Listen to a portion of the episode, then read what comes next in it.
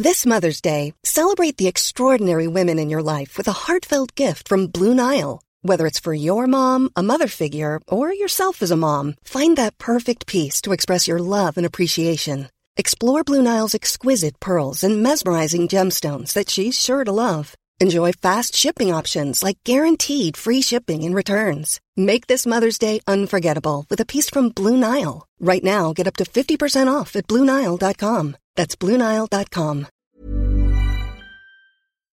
Chers auditeurs, bonjour à tous. Alors dans deux semaines, c'est la reprise de la diffusion hebdomadaire de Culture G. On reviendra à notre rythme habituel.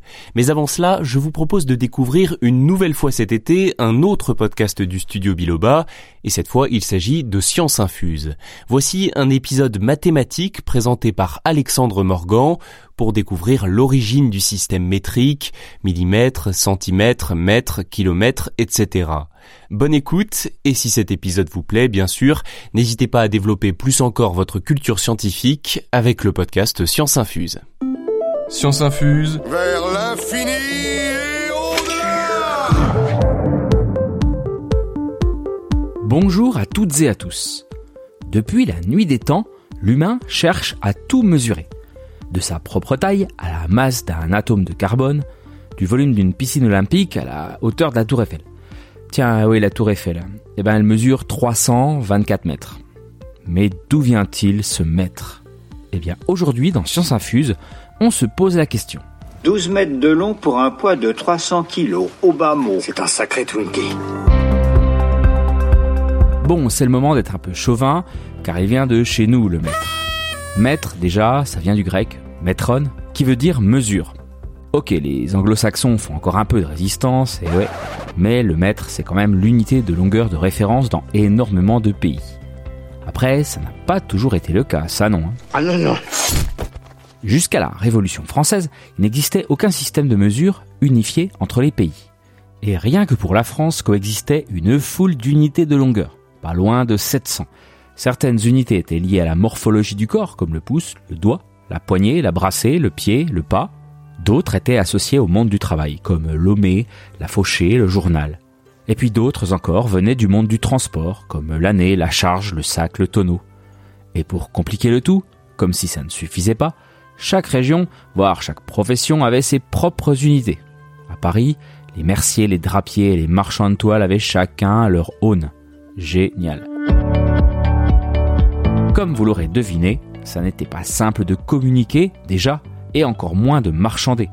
Les échanges commerciaux devenaient terriblement compliqués. Enfin, tout ça jusqu'à la Révolution française. Un roi, une loi, un poids et une mesure. Ça, c'est une des doléances inscrites à l'ordre des États généraux de 1789. Le 4 août 1789, avec la chute de la monarchie absolue, une réforme des poids et mesures est enfin possible. Car ça y est, le roi n'est plus à l'origine de l'étalonnage.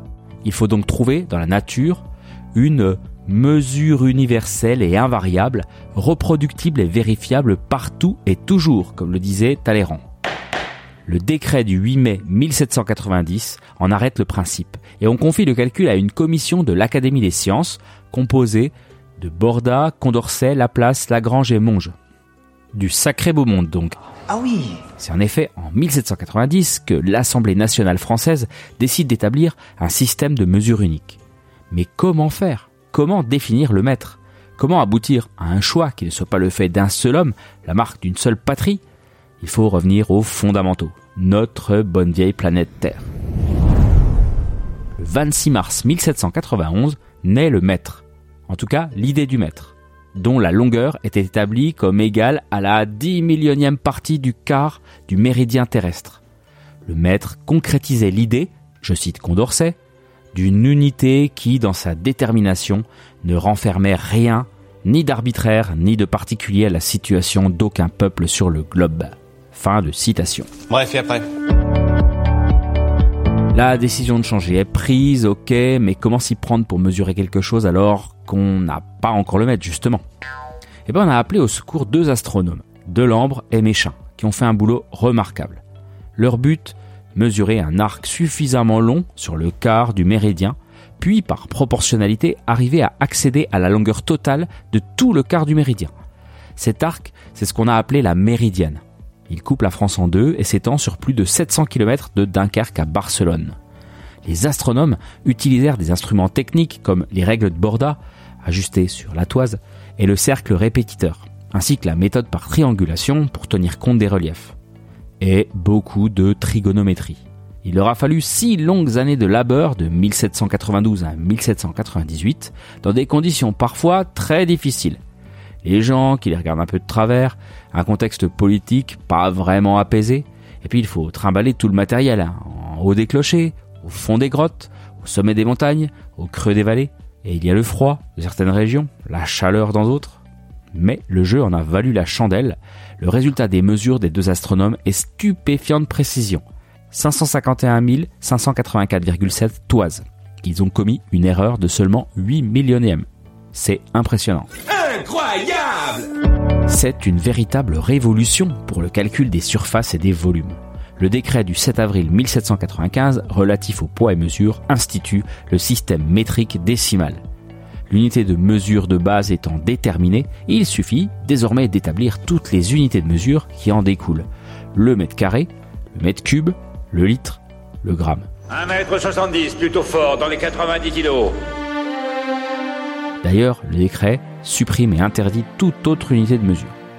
Le maître doit faire parler de lui, c'est impératif.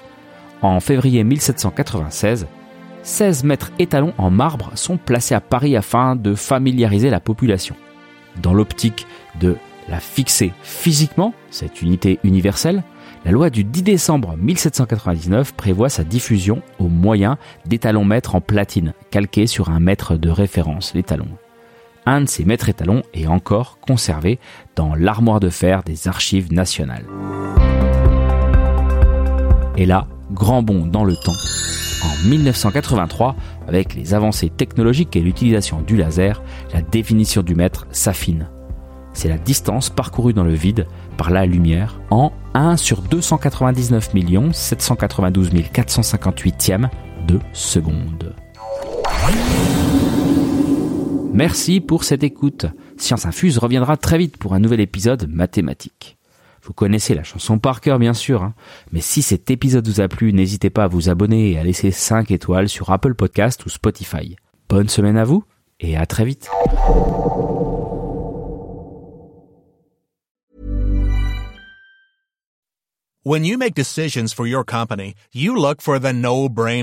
If you have a lot of mailing to do, stamps.com is the ultimate no-brainer. Use the stamps.com mobile app to mail everything you need to keep your business running with up to 89% off USPS and UPS. Make the same no-brainer decision as over 1 million other businesses with stamps.com. Use code PROGRAM for a special offer. That's stamps.com, code PROGRAM.